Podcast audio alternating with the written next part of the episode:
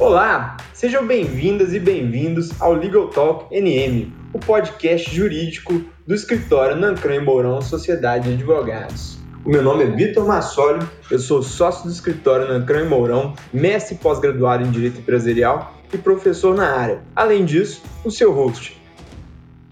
E aí, gente, esse é o nosso episódio número 3 do podcast Legal Talk Nancran e Mourão. Vamos tratar hoje sobre as repercussões tributárias do coronavírus com o nosso convidado Guilherme Prates. Temos aqui hoje compondo a mesa Pedro Mourão, Luiz Nancran e o nosso convidado de honra, como eu já disse, o Guilherme. Primeiramente, vou dar um oi aqui para o Luiz. Fala, Luiz, tudo bem? Tudo bem, Vitor? Tudo bem, Pedro, Guilherme? Talvez a questão tributária seja uma das maiores preocupações do empresariado nesse momento, né? Eu acho que é interessante a gente esclarecer alguns pontos Lembrando que o governo quase que diariamente tem soltado medidas aí para tentar mitigar os prejuízos dos empresários e principalmente garantir a vida das empresas no pós-Covid, né? De toda forma, aguardamos o que o Guilherme tem para trazer e eu queria chamar o Pedro agora. Oi Luiz, oi Vitor, oi Guilherme. Eu concordo, é, a questão tributária com certeza é uma das maiores preocupações dos empresários e das empresas, por isso vamos bater um papo bem legal com o Guilherme aqui. Guilherme, já estamos há mais de dois meses da publicação do Decreto Legislativo número 6, de 20 de maio de 2020. Esse decreto legislativo, como a gente sabe, reconheceu o estado de calamidade em razão da pandemia do coronavírus. Diante da declaração de emergência em saúde pública de importância nacional, os governos adotaram uma série de medidas para conter o avanço da pandemia, principalmente em relação ao âmbito fiscal e tributário. Essas medidas tributárias já foram e continuam sendo amplamente divulgadas e discutidas. Você poderia relembrar para a gente contar para os empresários e para as empresas quais foram as principais medidas? Oi, Vitor. Oi, Luiz. Oi, Pedro. Boa tarde. Sim, com certeza. As principais medidas que a gente viu aí, que tem surtido maior efeito, são principalmente com relação ao PIS/COFINS, a contribuições previdenciárias de uma maneira geral, né, a cota patronal, CPRB, FGTS, Simples Nacional e IOF. Basicamente, fazendo um resumo aqui, o que houve foi a prorrogação da data de vencimento que as portarias e a, a regulamentação chama de diferimento. No caso do IOF, algumas operações de crédito passaram a ter alíquota zero, tá? Basicamente, o PIS e COFINS de março e abril foram prorrogados e tem agora um novo vencimento que passou para agosto e outubro. As contribuições da mesma forma, seguindo essa mesma linha, e o FGTS, que seria é, relativo aos meses de março e abril, também passaram para julho e agosto. No caso do Simples, as apurações de março, abril e maio passaram então a ter o vencimento em outubro, novembro e dezembro desse ano. Entendi, Guilherme. E com relação aos tributos adiados, como fica a questão então das penalidades, que a gente fala juros, multas, impostas em caso de inadimplemento? Tá, Pedro. Os juros e as multas, eles são penalidades impostas pelo inadimplemento, né, no prazo das obrigações tributárias. Por mais que o termo utilizado nas portarias e regulamentações dessas medidas seja o diferimento, o que houve na prática foi a alteração do vencimento desses tributos. Com isso, o que, que acontece? O prazo de vencimento ele foi alterado, ele foi prorrogado. Então, por consequência, o pagamento até essa nova data não vai gerar qualquer tipo de penalidade, entende? Seja ela de juros ou de multa que os empresários aí já conhecem bem. Entendi, Guilherme. Foi bem esclarecedor. Em relação ao estado de Minas Gerais e Belo Horizonte, teve alguma medida específica? Tiveram algumas questões específicas? No caso de Minas Gerais, também houve algumas alterações, porém elas foram um pouco mais tímidas, né? No caso do ICMS, foi alterado só mesmo a questão de obrigações acessórias que foram prorrogadas para o dia 15 de junho agora, o prazo para apresentação da cópia da Guia Nacional de Recolhimento dos Tributos Estaduais, ok? Com relação ao ITCD, houve a redução do valor devido. Os contribuintes ficam isentos até o final de dezembro, dia 31 de dezembro desse ano, ou se o estado de calamidade pública se prorrogar até o fim do estado de calamidade, sobre a doação de bens a serem utilizados na prevenção e no enfrentamento da situação calamitosa. Percebe? E como você me perguntou sobre o município de Belo Horizonte, houve apenas a prorrogação das obrigações relativas ao IPTU, as parcelas de IPTU, e taxa de fiscalização daqueles estabelecimentos que tiveram a sua atividade suspensa na forma dos decretos publicados na cidade. Entendi, Guilherme. Guilherme, a gente vem sendo muito procurado muitas empresas questionando a respeito de alguns tributos que não tiveram a prorrogação determinada pelo governo. E muitas empresas têm tentado e vêm tentando liminar na justiça para o diferimento é, no pagamento desses tributos. Essas empresas vêm tendo sucesso e êxito nas liminares. Como que você avalia essa questão? É, Pedro, realmente, Considerando aí que algumas empresas ficaram de fora, essas medidas não ajudaram grande parte das empresas, algumas buscaram na justiça essa equiparação para de alguma forma se beneficiarem aí com a postergação do pagamento dos tributos, né? O que a gente vê hoje é que não tem propriamente uma linha firme dos tribunais, tá? Logo no início, houve algumas medidas deferidas, principalmente no estado de Minas Gerais, na Justiça Federal, mas muitas delas acabaram sendo reformadas no tribunal. Tá? Então, assim, há de fato algumas empresas que conseguiram se beneficiar com a postergação do vencimento dos outros tributos que não tiveram medidas expressas, mas também há situações divergentes, né, que ou o juiz em primeira instância ou o tribunal entenderam que não se aplicaria. Entendi, Guilherme. Eu acredito que as decisões são pautadas principalmente pelo fato de que o governo já vem adotando algumas medidas e o tribunal vem entendendo que cabe ao Estado tomar a decisão de prorrogar e o judiciário não pode interferir, né? Agora vamos passar a palavra para o Luiz. Eu acredito que ele tem algumas perguntas também.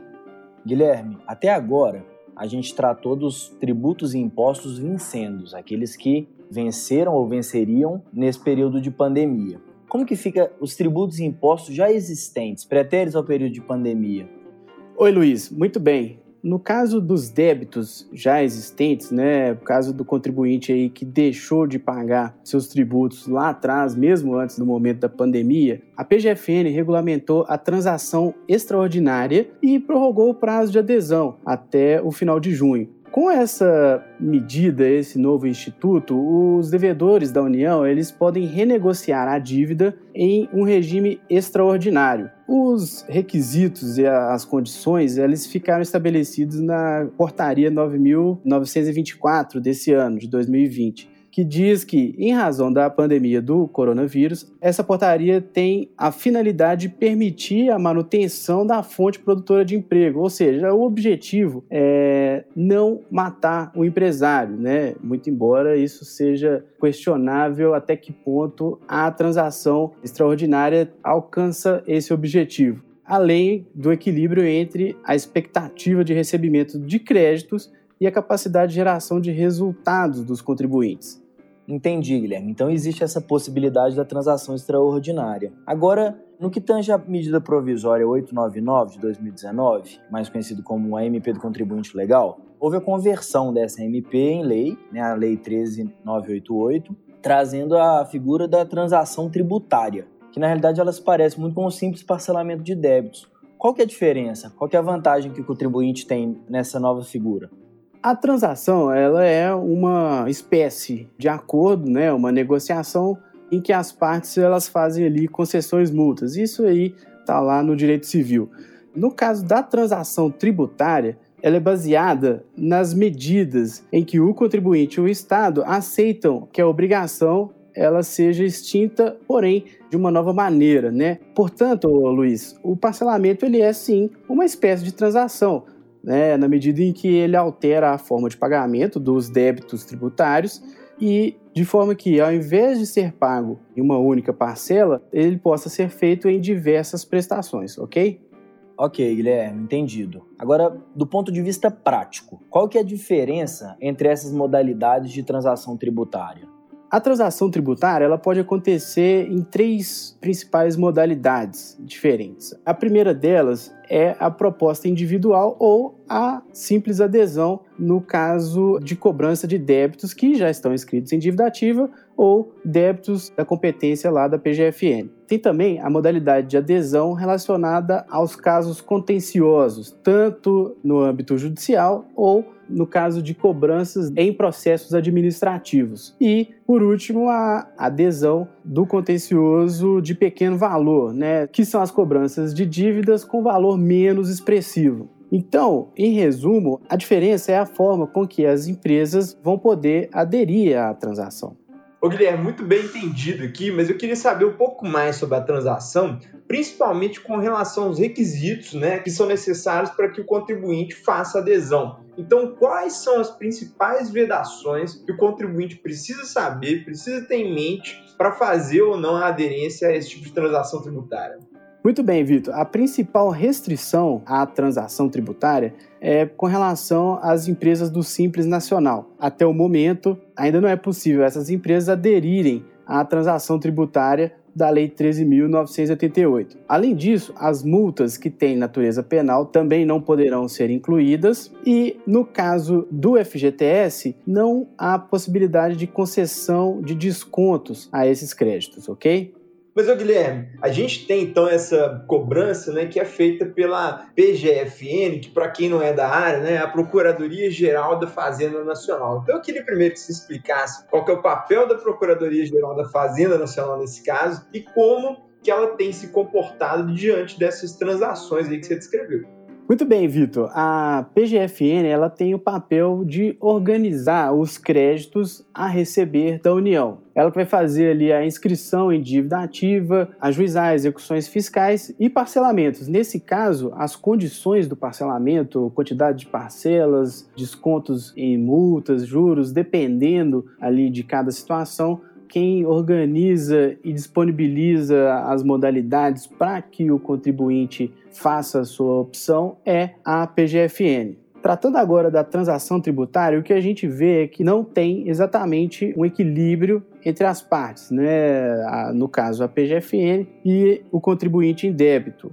O que fica mais evidente ainda no caso das transações na modalidade individual. Principalmente quando a gente olha para a portaria 9.917, ela traz uma lista extensa de documentação que o contribuinte deve apresentar para que possa negociar com a PGFN. Além disso, a empresa também tem que demonstrar, através de um plano, a capacidade de cumprir a transação proposta.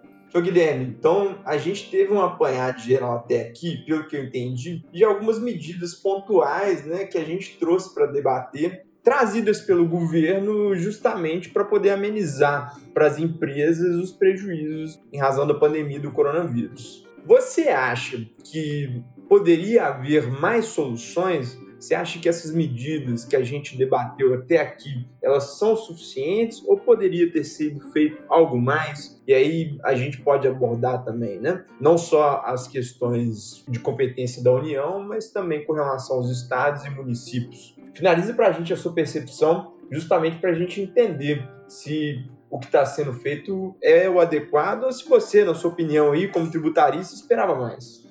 Olha, o Vitor, na minha visão, e aí reflete um pouco do comentário geral que a gente tem ouvido do setor produtivo, é que essas medidas uh, elas ajudam, mas ainda são muito tímidas, né? Elas não geram grandes benefícios para as empresas, né? Então, quando a gente se coloca na posição do empresário e aí chega naquele momento em que ele não tem caixa suficiente para cumprir todas as suas obrigações e ele tem que optar entre pagamento de funcionários, fornecedores tributos, muitas vezes os tributos é que podem ficar por último. Mas o que a gente vê é uma disputa de interesses, na medida em que os próprios estados já estão sem caixa e não têm mais capacidade para conceder qualquer desconto no recolhimento dos tributos.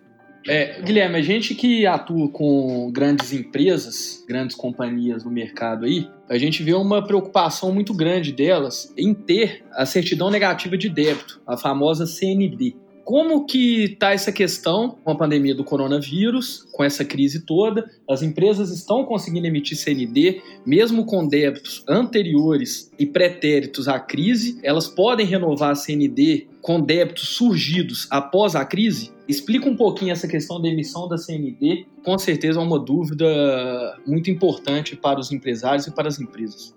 É isso mesmo, Pedro. Para algumas empresas, a CND, ela é, de fato, ela é vital. E como, é, diante desse cenário de calamidade pública, os órgãos administrativos reduziram o seu atendimento, de fato, os pedidos de renovação ficaram prejudicados. E para não prejudicar as empresas que dependem de CND, foi publicada uma medida provisória que prorroga o prazo das CNDs que venceriam durante o período de calamidade. Então, a CND que tem uma validade de 180 dias, ela passou a valer por 270 dias.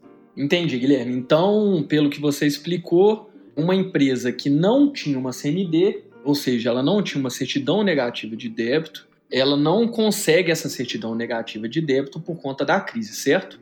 Exatamente, Pedro. A empresa que já não tinha CND antes do estado de calamidade, ela vai continuar sem CND até que ela consiga regularizar a sua situação de débitos fiscais, ok? Essa medida vale para aquelas empresas que estavam regulares e a sua CND normal venceria durante o período da calamidade pública.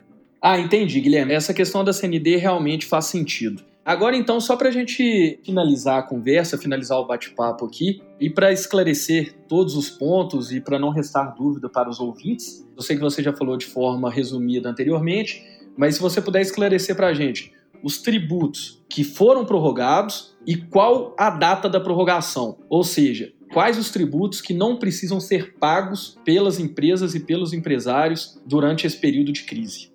Muito bem, Pedro. As empresas que estão no Simples Nacional tiveram as apurações de abril, maio e junho prorrogadas para outubro, novembro e dezembro. Então, em outubro, novembro e dezembro, as empresas vão ter duas apurações a serem pagas, ok? Já o PIS e a COFINS, que são tributos das empresas que estão enquadradas no lucro presumido e no lucro real, elas tiveram o vencimento de abril e maio adiadas para agosto e outubro. E as outras contribuições, que são a cota patronal e a CPRB, da mesma forma, as competências de abril e maio foram adiadas para agosto e outubro. Com relação ao FGTS, as competências de abril, maio e junho, elas podem ser parceladas em até seis vezes entre julho e dezembro desse ano. Por fim, Pedro, embora o foco aqui tenha sido mais as empresas, não é demais lembrar que a declaração do imposto de renda das pessoas físicas foi adiado do dia 30 de abril, mas é bom ficar atento à nova data que se encerra agora no dia 30 de junho.